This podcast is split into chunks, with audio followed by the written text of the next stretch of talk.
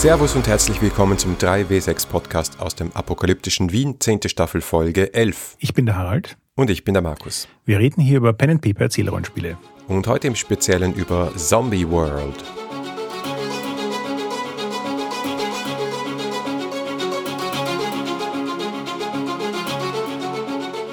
Aber bevor wir mit Zombie World loslegen, müssen wir noch ganz kurz ein paar Worte zu Con sagen, oder?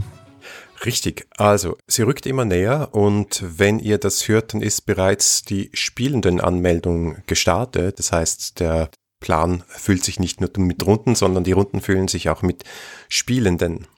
Ja, und wir haben ja auch schon angekündigt, dass unser VIP-Gast dieses Jahr Jason Cordova ist und der hat jetzt auch schon seine Runden eingestellt.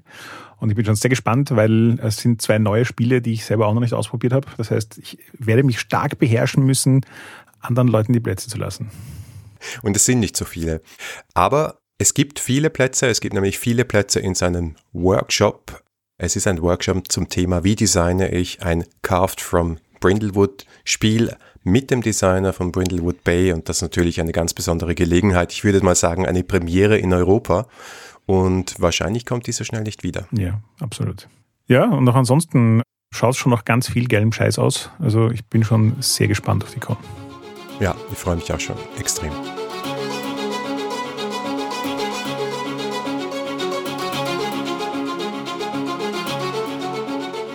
Gut, aber jetzt geht's los mit Zombie World. Wir haben beide lustigerweise diesmal dieses Spiel auch schon gespielt und glaube ich, haben auch durchaus Meinungen zu unserem Spielerlebnis, oder? Ja, ja, das stimmt. Und zwar, um es noch kurz dazu zu sagen, wir haben es getrennt voneinander gespielt. Mal die Eckdaten. Zombie World ist ein Spiel, das 2019 erschienen ist von Magpie Games. Lead Designer war Brandon Conway. Für drei bis neun Spieler steht auf der Schachtel und es ist eben eine Schachtel. Es ist grundsätzlich ein PBTA-Spiel mit Spielleitung, ganz klassisch. Nicht so klassisch, es wird ohne Würfel gespielt, sondern dafür mit Karten. Laut Spiel ist es geeignet für One-Shots und für Kampagnen und ich glaube, es ist ganz eindeutig, welches Medium aus unserer Medienschau dafür Pate gestanden ist. Es war eindeutig The Walking Dead. Und es ist mehr so die, die Dramaserie unter den Zombie-Rollenspielen. Ich habe das Kickstarter damals unterstützt mit so ziemlich allen Stretch Goals, die es gibt, weil ich das Format ein sehr geiles fand und an sich auch die anderen Spiele mag, die Magpie Games macht. Ich habe auch gemerkt, ich habe offensichtlich einen Faible für kartenbasierte Rollenspiele. Ich habe gerade letztens erst die neuesten Spiele von den Boxed, heißt's, Little Boxed Series von den Story Brewers gekriegt. Auch wieder sehr geniale Games. Und deswegen hat mich Zombie World auch einfach vom Kickstarter her total angesprochen. Ich mochte die Fernsehserie, ich mochte die Idee, mit PBTA mal was anderes zu probieren. Ich mochte das Kartenformat. Also meine Hoffnungen und Erwartungshaltungen waren recht hoch. Ja, und die haben einigermaßen, ich weiß nicht, ob wie pünktlich, aber einigermaßen pünktlich auf jeden Fall geliefert. Ich glaube, ich war nicht allzu spät. Ja.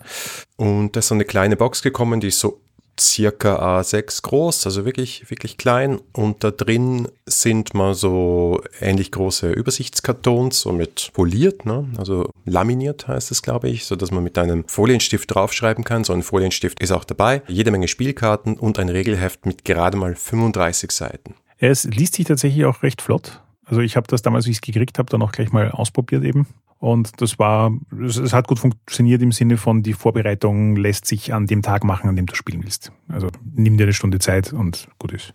Ja, definitiv, wenn du PBTA-Erfahrung hast. Wenn nicht, ja. weiß ich nicht. Kann ich nicht beurteilen, können wir vielleicht später noch drüber sprechen. Das ist eine wirklich gute Frage, Zweifel. weil es sind so viele Dinge irgendwie ein bisschen anders.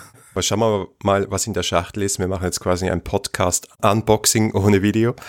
Grundsätzlich sind jede Menge Karten drin, zum Beispiel ein Survivor-Deck. Und das Survivor-Deck ist quasi die Würfelmechanik. Es funktioniert so, jedes Mal, wenn du würfeln würdest, wenn du also einen Move einsetzt, à la PBTA, dann nimmst du stattdessen so viele Karten, wie dein Attribut sagt. Es gibt ja also Attribute, wie ganz klassisch im, PBTA. Ziehst wenn du drei hast, dann drei Karten und nimmst das beste Resultat.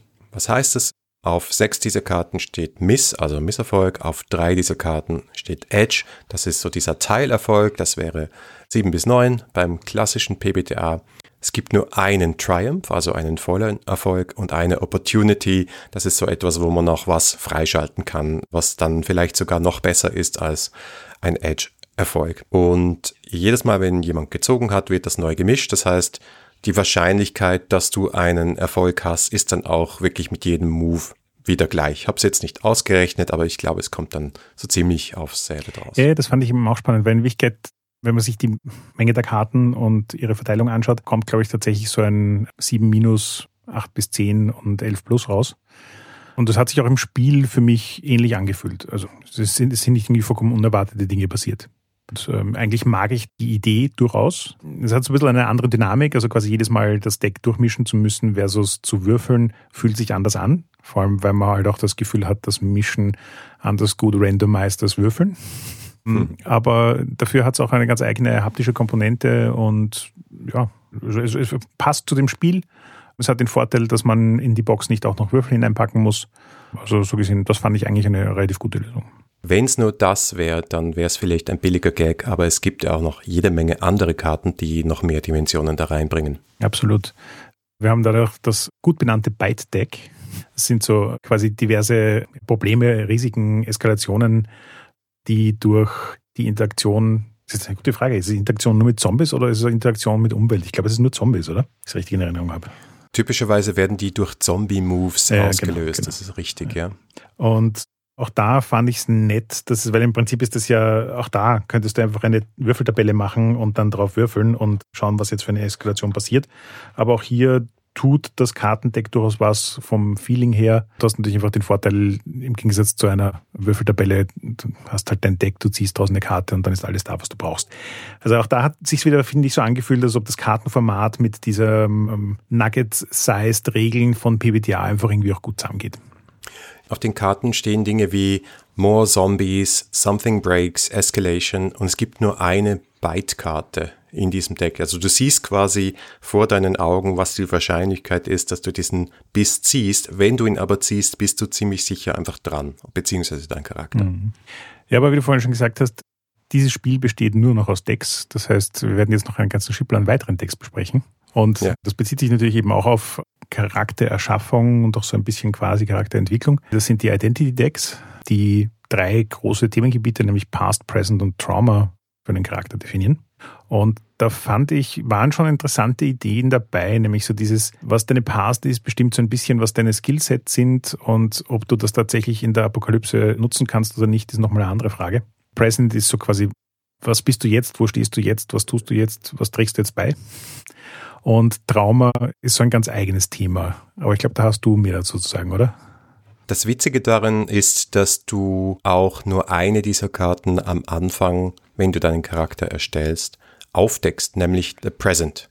Das heißt, du selbst weißt natürlich, was deine, wer du in der Vergangenheit warst, das ist the past. Kannst sagen, du warst vielleicht früher ein Arzt und bist jetzt ein Revoluzer oder so, ja. Du weißt das, aber die anderen am Tisch und auch nicht die anderen Spielenden wissen es nicht. Und das Trauma ist genau das, was es ist, und das ist auch verdeckt. Und das kannst du dann in einem entsprechend dramatischen Moment, wo dein Trauma ins Spiel kommt, aufdecken. Und auf allen diesen Karten stehen auch Regelbedingungen oder Dinge, Vorteile, Nachteile, die ausgelöst werden, wenn diese Karte offengelegt ist. Genau, und ich glaube, wenn ich mich richtig erinnere, sagt das Regelwerk sogar, dass du diese Karten nicht aussuchst aus dem Deck, sondern dass du sie äh, random nehmen sollst. Ja, genau. Also du ziehst nur zwei Present-Karten, was sozusagen deine aktuelle Rolle und kannst dir eine aussuchen. Die anderen sollst du laut Regeln zufällig ziehen. Genau. Ich habe festgestellt, das funktioniert für mich gar nicht. Also okay. ich, ich verstehe den Gedanken und hilft natürlich auch dabei, wenn du in einem Setting spielst, wo der Charakter relativ schnell, relativ zufällig versterben kann, ist es auch total hilfreich, ein System zu haben, mit dem ich schnell neue Charaktere erstellen kann. Das heißt also, wenn man das ganze Game länger spielt, ist das vielleicht auch ein tatsächlicher Vorteil. Möglich, weiß ich nicht. Das Kampagne habe ich noch nicht gespielt. Aber es fühlt sich, es hat sich für mich schwierig angefühlt, ganz wenig, also ganz wenig bis gar keine Auswahl zu haben. Also wenn Sie mir jetzt gesagt hätten, du kriegst in jeder Kategorie drei Karten, such dir eine davon aus, dann hätte ich zumindest so ein bisschen das Gefühl gehabt, was finden zu können, was mit mir in Resonanz geht. Aber so hatte ich das tatsächlich, dass wir in der Runde eine Person hatten, die einfach drei Karten gezogen hat, mit denen sie gar nicht anfangen konnte. Und dann sitzt du halt vor einem Charakter, den du einfach nicht gut spielen kannst. Das ist halt auch irgendwie mäßig praktisch. Vor allem, weil Ich habe ja auch nichts entdeckt, was es in dem Spiel unmöglich machen würde, zu sagen, nein, du ziehst nicht nur Random-Karten, sondern wir schreiben jetzt ins Regelwerk hinein, wir schlagen vor, zieht Random-Karten, aber ihr könnt euch auch einfach welche aussuchen.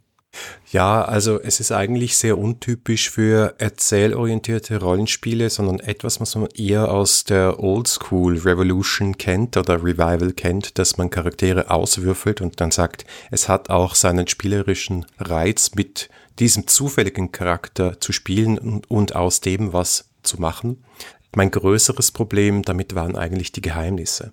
Ich habe nicht so recht verstanden, jetzt kommen wir schon sehr stark in die Bewertung, aber ich schmeiße es gleich hier rein. Ich habe nicht so recht verstanden, warum man vor den anderen Spielenden Geheimnisse haben soll. Wie das cool ist. Also ich habe verstanden, dass es ein cooler Moment ist und auch sehr aus dem Genre kommend, dass du irgendwann dann sagst, ah, da ist jemand verletzt und dann sagst du, ah, lass mich durch, ich bin Arzt. Und alle so, was, du bist Arzt? Wusste ich gar nicht. Deckst die Karte auf und hast, jetzt Medical Skills ganz cool und ähnlich mit Traumata natürlich, weil dann sagst, okay, hier jetzt schlägt meine Agoraphobie zu, weil wir plötzlich aus dem Gefängnis selber ausbrechen und in, in, in die große Weite hinausgehen. Und dann, dann spiele ich das aus und dann kommt ein Aspekt zu meinem Charakter dazu. Aber ich habe nicht verstanden, warum ich das vor den anderen geheim halten soll, weil der Effekt ist ja deswegen nicht schlechter und die anderen können mir nicht helfen, das Thema anzuspielen. Und das Zweite, was ich nicht verstanden habe, ist, warum ich das nicht in der ersten Session alles rausknallen soll. Mhm. Du hast übrigens auch einen guten Punkt. Ja, diese OSR-Anklänge, Oldschool-Anklänge sind mir auch aufgefallen, aber gleichzeitig auch irgendwie, wie soll ich sagen, wenn ich bei einem D&D-Charakter meine Attribute auswürfel, mag ich zwar vielleicht total unglücklich sein damit, was für Attribute rauskommen, aber es liegt immer noch mir frei, wie ich das interpretiere und spiele und was für einen Charakter ich daraus baue.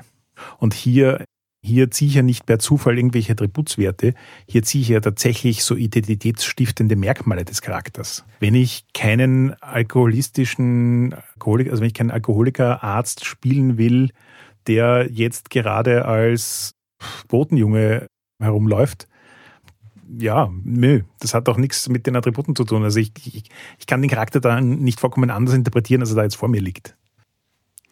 Ja, du hast völlig recht. Also ich glaube, ich würde auf jeden Fall auch eine Hausregel mindestens so quasi, du kannst auch was weglegen und neu ziehen, mhm. wenn du sagst, das ist zum Beispiel auch eine Line von mir. Ich will kein Alkoholiker im Spiel mhm. haben. Und wenn das noch ein Geheimnis ist in der Runde mhm. und jemand deckt dann auf, ich bin eigentlich Alkoholiker und jemand sagt, oh no, X-Karte, was machst du dann? Genau das. Also das, da gebe ich dir vollkommen recht. Das war auch für mich der Punkt mit, dem, mit der Geheimniskrämerei, weil ich sehe eben auch keinen großen Mehrwert. Ja. Also es hat sich so ein bisschen nach so einem künstlichen Dramasteigern angefühlt, ja, weil ich meine, es ist letzten Endes ein PBTA-Spiel, es ist kein competitive wir gegen irgendjemanden Spiel, sondern es ist schon so, wir spielen gemeinsam und versuchen eine dramatische Geschichte zu erzählen. Und dann kann es nur besser werden, wenn alle wissen, was diese drei Elemente des Charakters sind.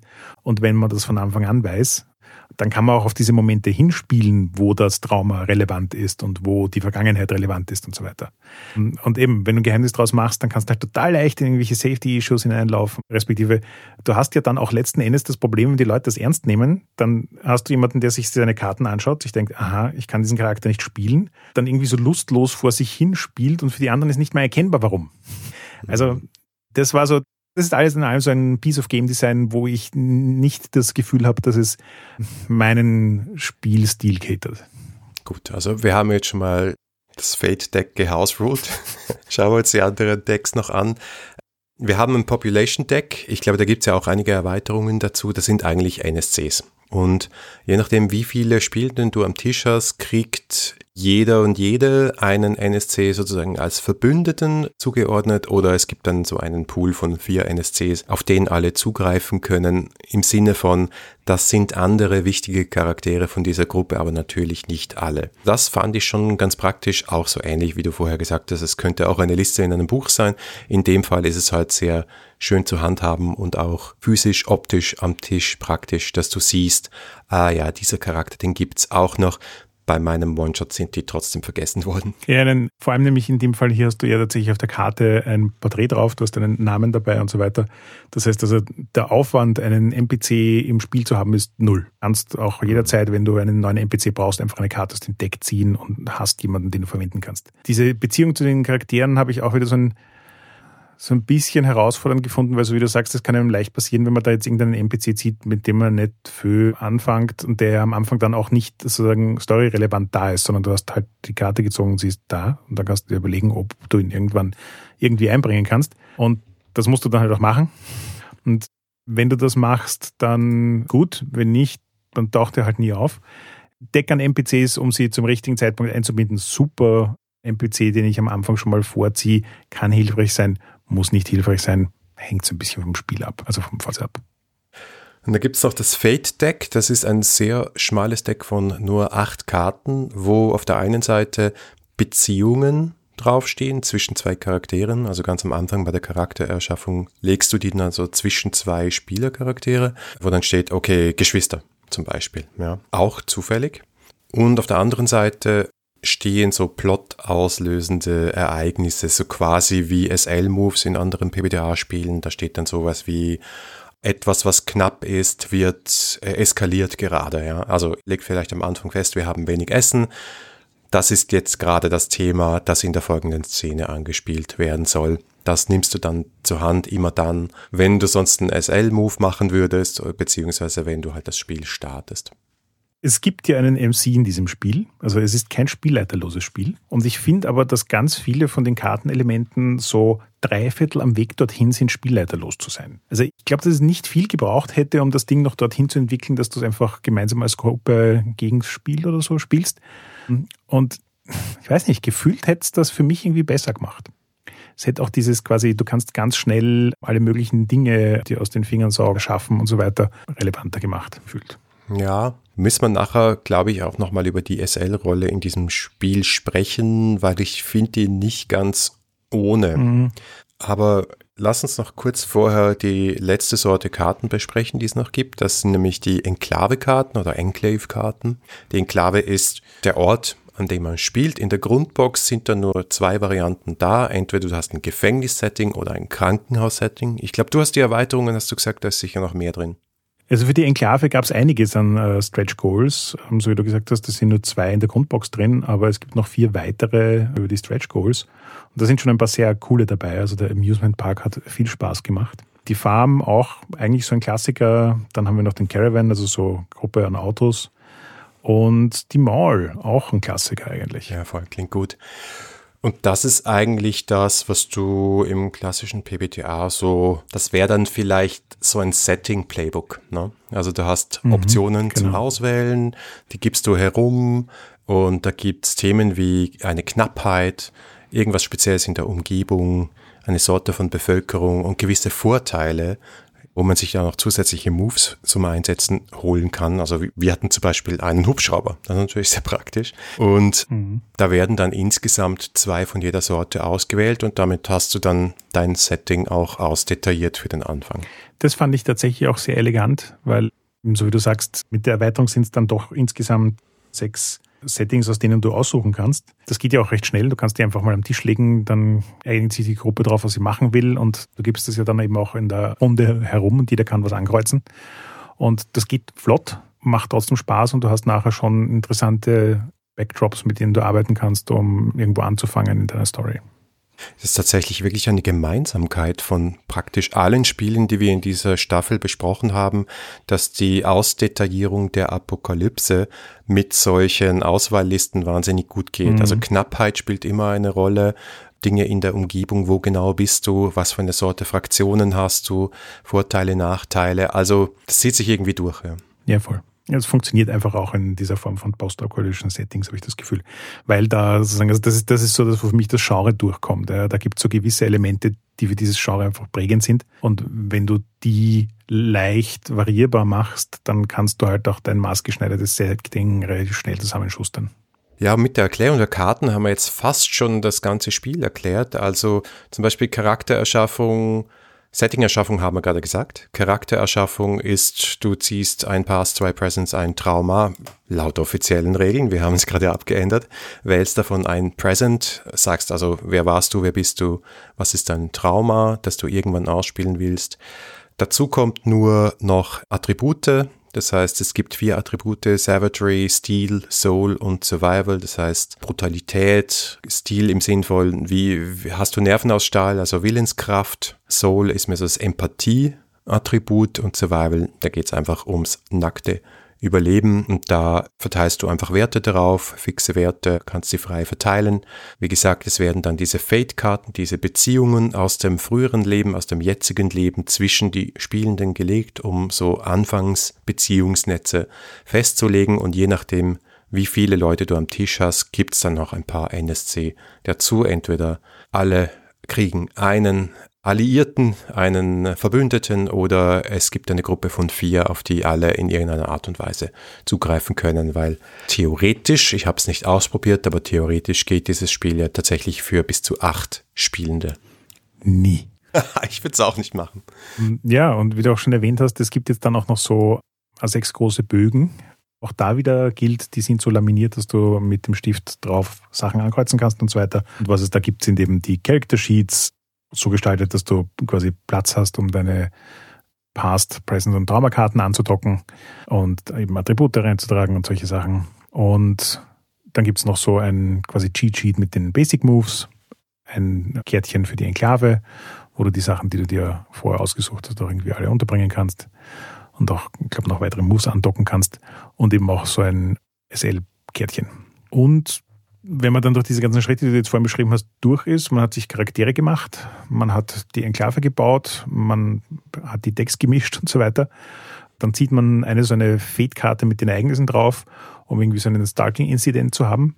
Und ich fand, am Papier klang das alles total schlüssig. Ich weiß, wie meine Enklave ausschaut, ich weiß, wer meine Charaktere sind, ich habe NPCs, ich habe einen Inciting Incident und dann kann man eigentlich loslegen. Hat sich bei mir nicht ganz so flüssig dargestellt. Wie ging es dir da? Ja, sehr ähnlich.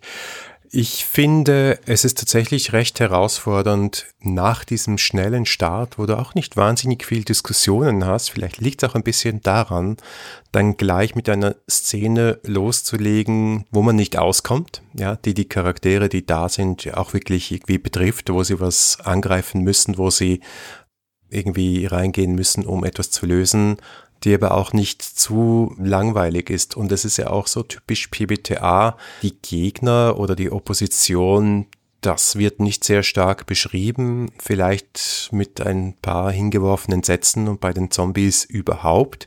Es gibt zwar ein ganzes Set an Zombie-Moves, aber nachdem das PBTA ist und demnach von den Spielenden gesteuert wird, tun die Zombies ja nichts. Sie sind nur da und machen Ärger und dann muss die Spielrunde aktiv werden. Ich fand die erste Szene massiv zäh. Mhm. Am Ende dieses One-Shots auf einer Convention hatte ich dann das Gefühl, ah, man hat sich so ein bisschen eingegroovt. Ich kann die Spielerinnen und Spieler machen lassen. Die denken sich jetzt etwas aus und tun das um das Problem, das ich ihnen hingeworfen habe, zu lösen. Und ich glaube, so sollte es dann auch sein, dass du sagst, ja, das ist hier so ungefähr das Problem.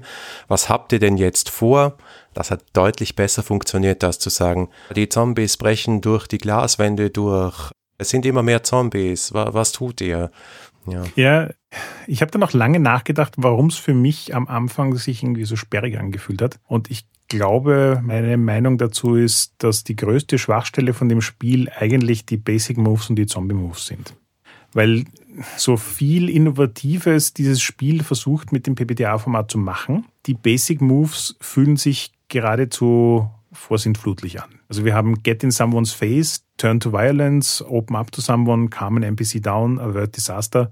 Das ist so, das sind so alles so 0815 äh, Moves, die aus meiner Perspektive das Drama in dem Setting auch in keine super interessante Richtung weiterentwickeln. Also in Apocalypse World hat das alles funktioniert, weil die Playbooks so flavorful waren, dass sie in Interaktion mit den Basic Moves die Spirale gut bedient haben. Aber hier gibt es keine Playbooks und die Charaktere, die ich mir zusammenbaue, haben nicht genug Fleisch, also mechanisch Fleisch auf den Knochen, um mit den Basic Moves gemeinsam was Interessantes zu machen. Also alles, was mit den Basic Moves suggerieren, ist so dieses 0815 Zombie-Shooter-Gedöns.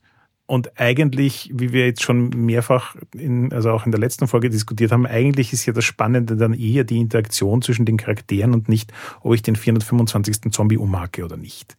Vor allem, weil jede Interaktion mit einem Zombie ja letzten Endes auch bedeutet, dass es das Ende des Charakters sein kann. Das heißt also, es ist so, da versucht es dann irgendwie, da, da löst es bei mir wieder so dieses Gefühl aus, versucht es jetzt irgendwie so ein bisschen OSR zu sein, so dieses, die, die, die Bedrohung des Sterbens ist jederzeit am Tisch und es kann einfach zufällig passieren und ja, eh, vielleicht macht das Spiel auch mehr Sinn, wenn man es als OSR-Spiel betrachtet, aber weiß nicht das, das tut es ja. für mich auch irgendwie nicht. Ja, also ich glaube, wir haben auch schon über Spiele gesprochen, wo Tödlichkeit und auch das Sterben wichtig sind. Also siehe Legacy, das aber erzählerisch gelöst mhm. wird. Und das wird hier versucht. Ich meine, es gibt eben auch e- extra Zombie-Moves, die, ich würde sie jetzt auch nicht als taktisch beschreiben, ja. Die heißen Fight the Dead, Fool the Dead, Flee the Dead und Dispose of the Dead und da gibt es noch ein paar weitere.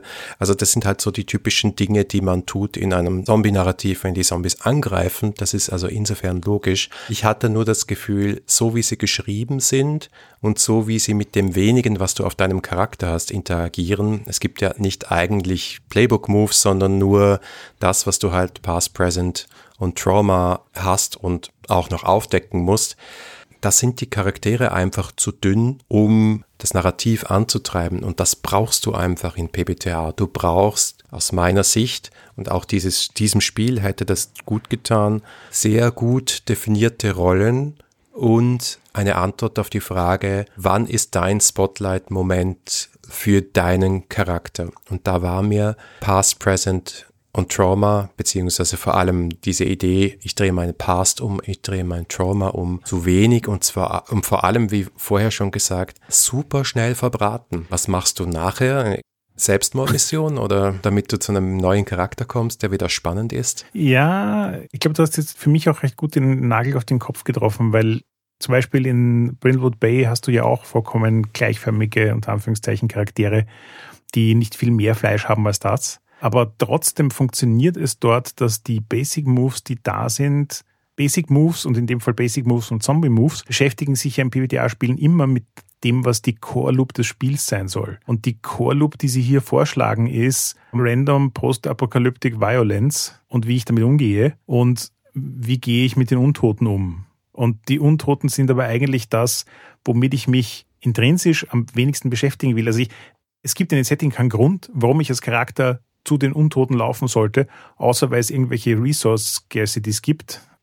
Und dann fühlt sich das aber auch immer so ein bisschen forciert und künstlich an. Ja? Also dieses, ich habe zu wenig Backstory, um wirklich zu verstehen, warum ich als Charakter unbedingt mein Leben riskieren will, um XYZ einzusammeln. Und wenn das dann genau. aber ständig sich wiederholt, also wenn das nicht sozusagen, das ist der eine Aufhänger und dann haben wir fünf Abende, an denen wir spielen und das alles irgendwie resolven, sondern wenn das so fünfmal am Abend passiert, wird es einfach irgendwann langweilig.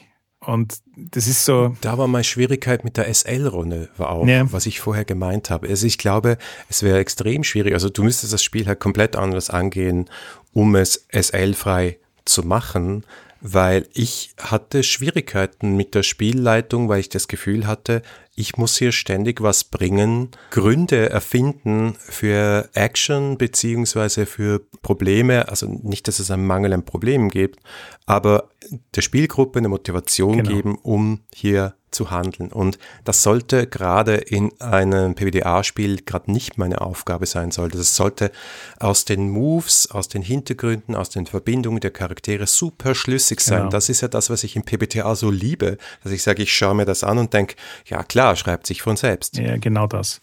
Also es ist, ja, es ist eh richtig gut auf den Punkt gebracht das, was PBTA normalerweise so die große Stärke hat und ausmacht, geht hier irgendwie nicht auf.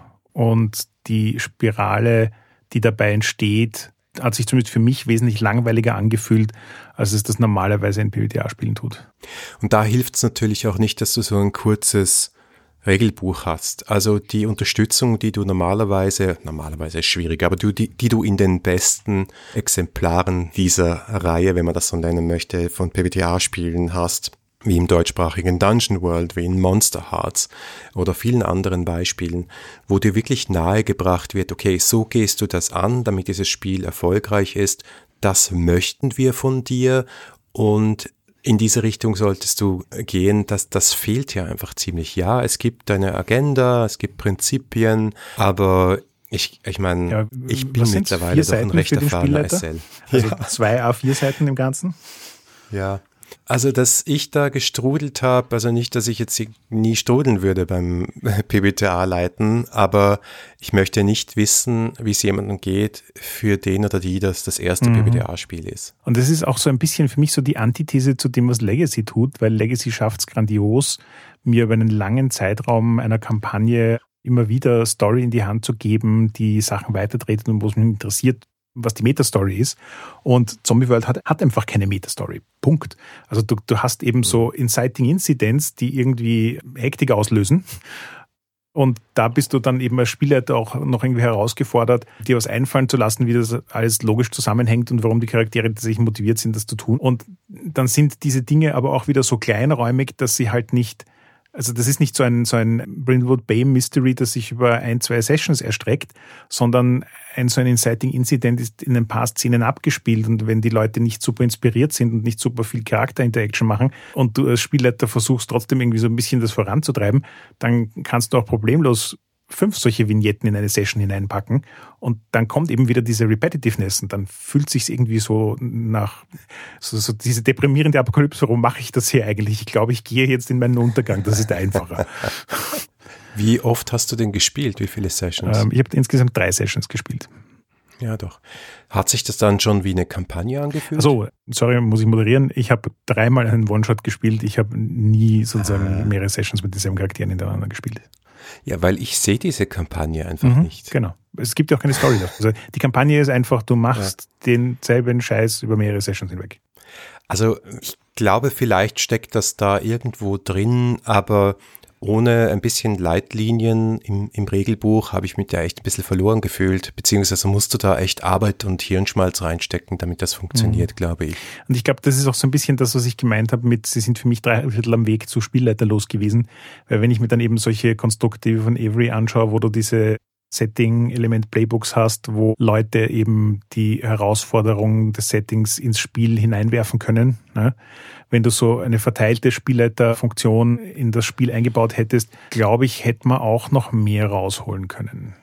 Ja, wenigstens hättest du dann die Verantwortung immer mal wieder mit neuen Szenen mhm. und neuen Herausforderungen Ideen dafür zu haben, auf mehr Schultern verteilt. Ja, ja genau. Und ich glaube nämlich tatsächlich, dass das quasi die Qualität auch verbessert hätte, weil das Problem ist halt, wenn das alles auf der einen MC-Person lastet, das ist so wie der Writers Room Approach. Ja? Wenn du eine Person hast, die sich ständig irgendwelche neuen Herausforderungen ausdenken muss und warum die jetzt gerade da sind und Sinn machen, dann ist das, ist die Qualität einfach eine andere, vor allem über mehrere Sessions hinweg, als wenn das irgendwie eine Gruppe von Leuten gemeinsam macht. Ja, sehr gut. Na, ich habe das vorher wirklich ganz anders verstanden, was du gesagt hast. Hast völlig recht. Möglicherweise könnte man das nochmal hausregeln und sagen, jedes Mal, wenn eine Szene vorbei ist, sieht wer andere so eine Karte, interpretiert das, was da steht und setzt zumindest die Szene neu auf und, und man macht so eine rotierende SL-Nummer. Ja. ja, also ich glaube, mein Fazit ist, es sind ganz viele Ideen drinnen, wo ich sage, uh, da haben sie versucht, interessante Sachen mit BBDA zu machen. Ein paar davon vor allem so rund um Kartenmechaniken und wie schnell dann Sachen gehen können, finde ich auch total attraktiv.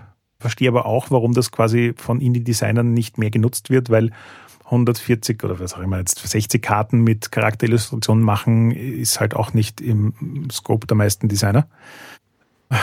Aber am Ende des Tages ist es ein Spiel, das für mich irgendwie so ein bisschen zu kurz kommt. Ich bin ganz bei dir. Also ich glaube, die Schauwerte sind gut, die Produktionswerte sind gut. Das, was da ist, ist schön ausgearbeitet und auch stimmungsvoll und passend zum Genre. Es sind einfach die Regeln dann so ein bisschen nicht zu Ende gedacht worden. Also ich glaube, es sind viele PBTA-Versatzstücke drin und es fühlt sich so an, als hätte man die genommen und gesagt, ja, passt, das funktioniert, das wissen wir ja, PBTA geht.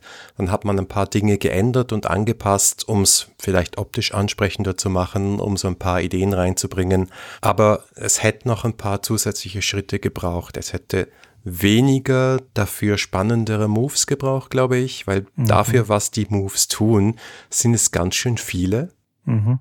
Es hätte mehr Ideen gebraucht, wie man mit der SL-Rolle umgeht und wie halt über längere Zeit Plots funktionieren könnten. Und das mhm. fehlt hier einfach, beziehungsweise ist dann in die Verantwortung der Runden gelegt, sich da was auszudenken. Und von einem Erzählrollenspiel erwarte ich da einfach ein bisschen mehr. Ja, voll. Ja, man hofft irgendwie auf eine Second Edition, wo sie ein paar von den Themen adressieren. Dann könnte es tatsächlich potenziell auch ein geiles Spiel werden. Mein Gefühl ist eher, dass die jetzt mit Avatar dermaßen die Hände voll zu tun haben, dass dieses kleine Schächtelchen schön im Regal liegen bleiben wird. Ja, ja, ja. Zombie World wird würde sterben. Ich glaube, dafür ja. war es auch nicht erfolgreich genug. Aber ja. Andererseits, sie haben sicher auch was daraus gelernt. Ich kann mich jetzt gar nicht erinnern, hat Avatar auch Kartenkomponenten? Ich glaube schon. Ja, ich habe hier das PDF. Ganz bestimmt. Du, ich bereue nicht, dass ich bei dem Kickstarter mitgemacht habe. Ich fand es yep. eine total interessante Erfahrung. Ich finde es auch gut, dass ich es mal versucht habe zu leiten, aber es ist nicht die Neudefinition des erzählorientierten Zombie-Spiels geworden. Danke fürs Zuhören. Das war die elfte Folge der zehnten Staffel 3W6. Schreibt uns gerne euer Feedback unter hi.3w6.fm oder auf unserem Discord-Server. Wenn euch diese Folge gefallen hat, dann gebt uns doch eine Bewertung auf Apple Podcasts oder Spotify. Oder unterstützt uns mit einem kleinen Beitrag auf Patreon. Vielen Dank und bis zum nächsten Mal.